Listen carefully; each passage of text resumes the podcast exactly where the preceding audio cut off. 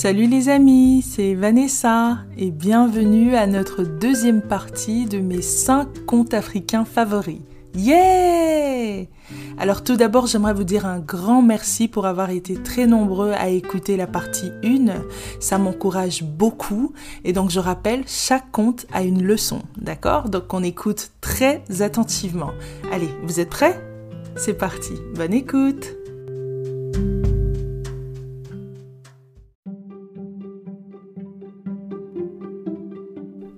canari merveilleux.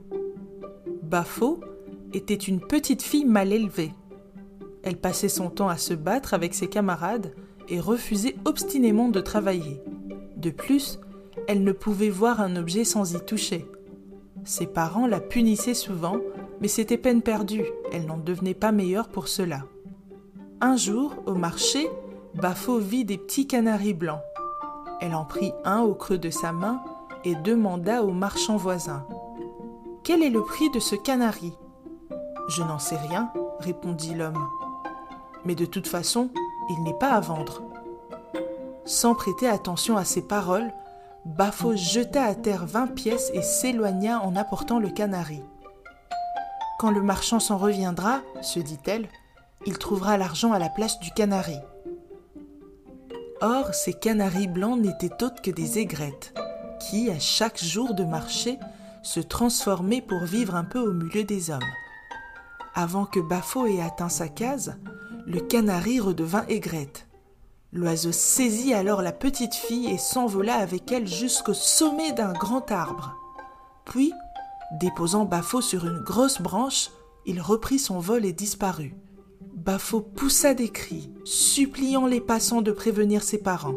Ceux-ci accoururent, amenant avec eux leur chien noir qui grimpa à l'arbre et en redescendit avec Bafo. La leçon profita à la fillette qui se corrigea de son indiscipline. Et, par reconnaissance, elle n'oublia jamais, chaque fois qu'elle mangeait son couscous, d'en donner la première et la dernière poignée au gros chien noir qui l'avait tiré de ce mauvais pas.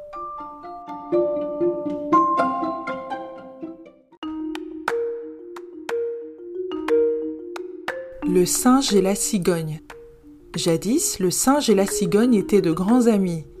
Un jour, le singe invita la cigogne à déjeuner. Il prépara une purée de maïs qu'il servit dans des assiettes plates. Pendant que le singe se régalait en puisant à deux mains dans son assiette, la cigogne grignotait la bouillie avec son long bec, ne parvenant pas à avaler une seule bouchée.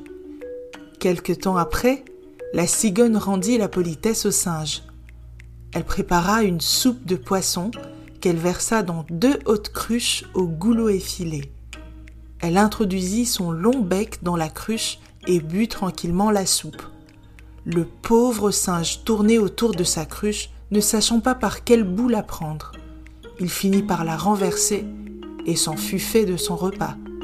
Depuis ce temps, la cigogne et le singe ne sont plus amis.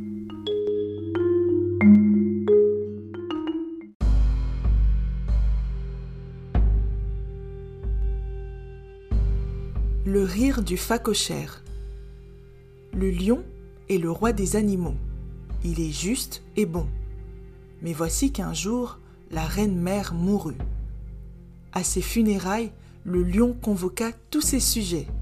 Que tu aies envie de pleurer, il fallait pleurer. Que tu n'aies pas envie de pleurer, il fallait obligatoirement verser des larmes. La hyène était là, qui pleurait abondamment. L'éléphant, le grand éléphant, était là, qui versait des larmes abondantes. Le phacochère était là, qui hurlait de douleur. Bref, tous les animaux étaient là. Tous les animaux?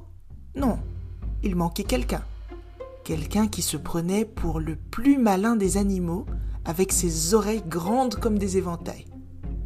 C'est le phacochère qui le remarqua, et le phacochère d'aller dire au roi en pleurant davantage.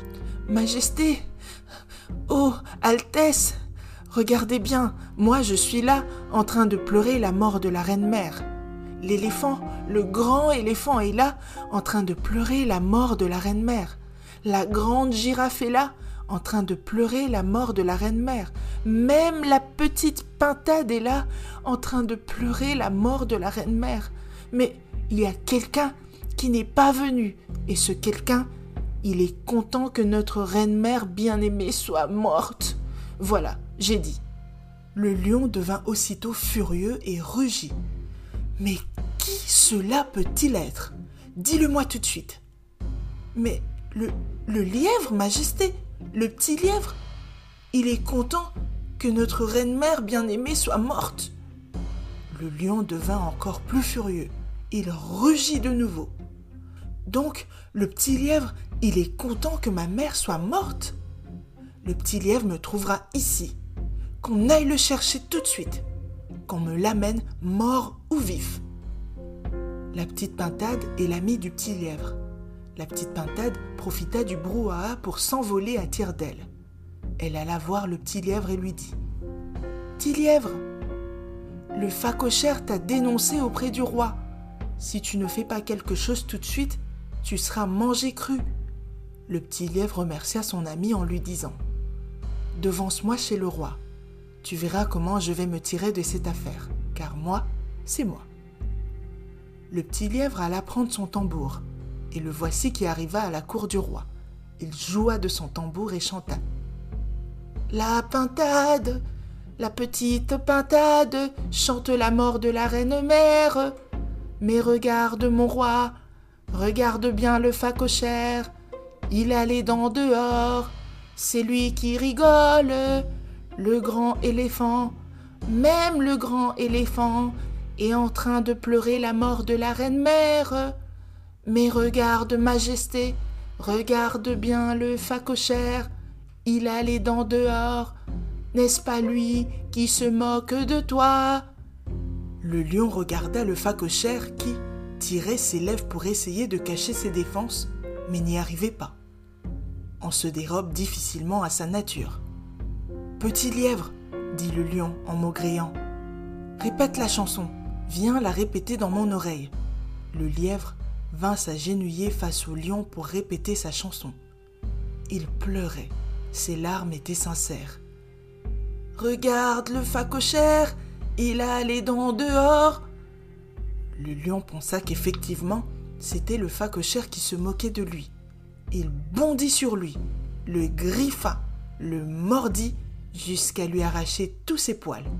Voilà, pourquoi les vieux facochères, même de nos jours, n'ont pas de poils sur leur peau.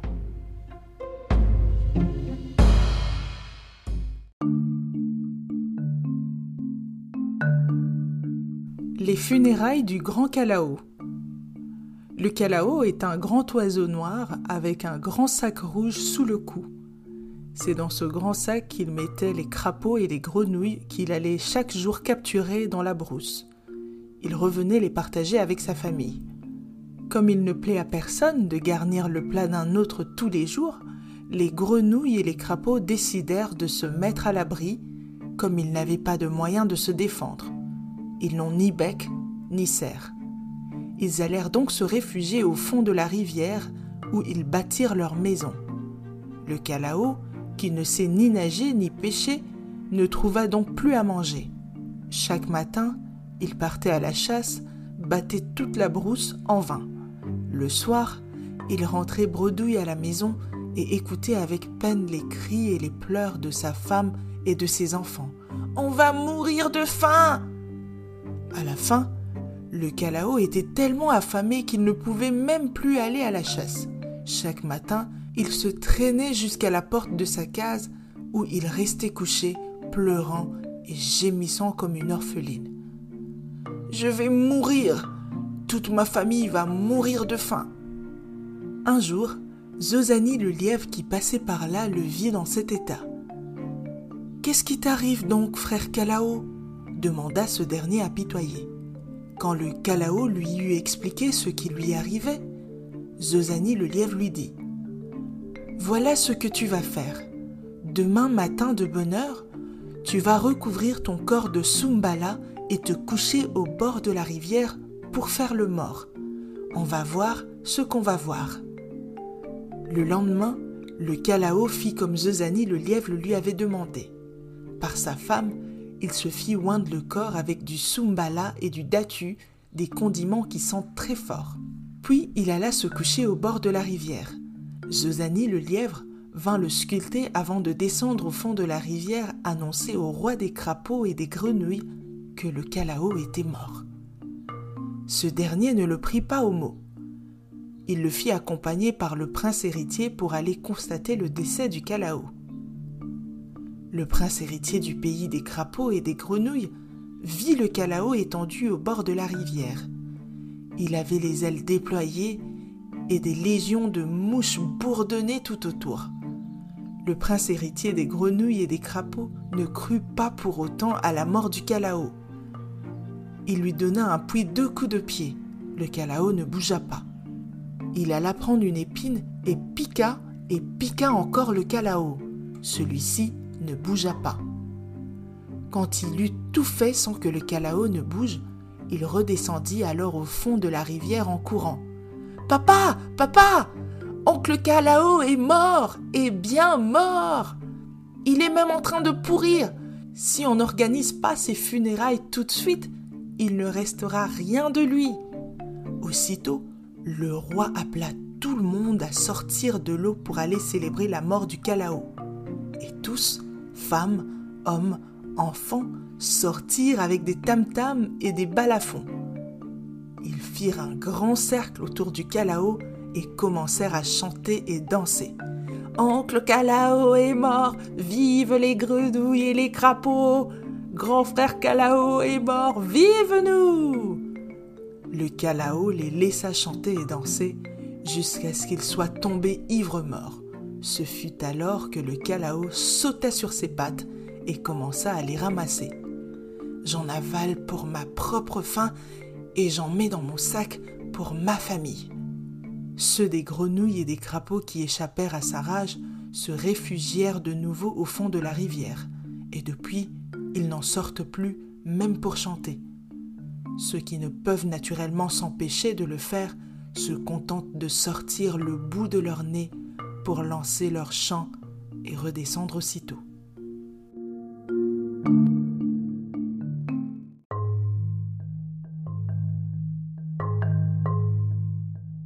Les mauvais amis.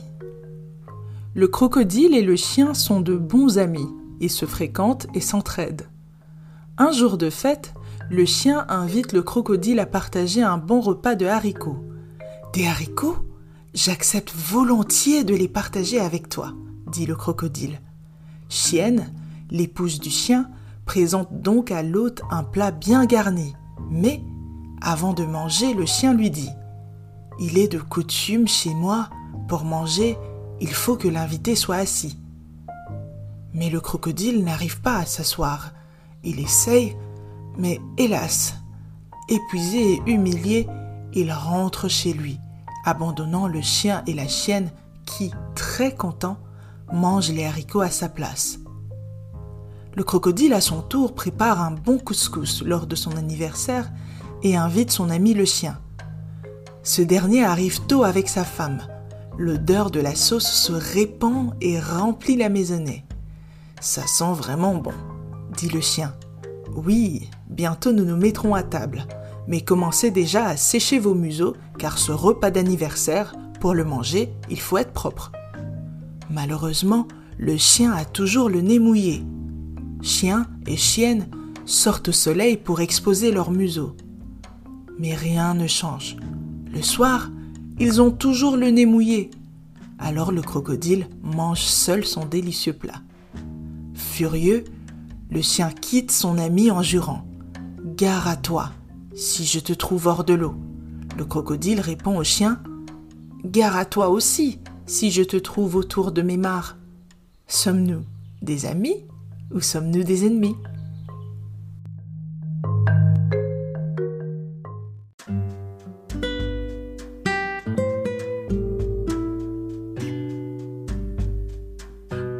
Voilà, c'est tout pour aujourd'hui. Merci encore d'avoir écouté mes 5 contes africains favoris. Et donc, euh, on se dit à la prochaine. Bye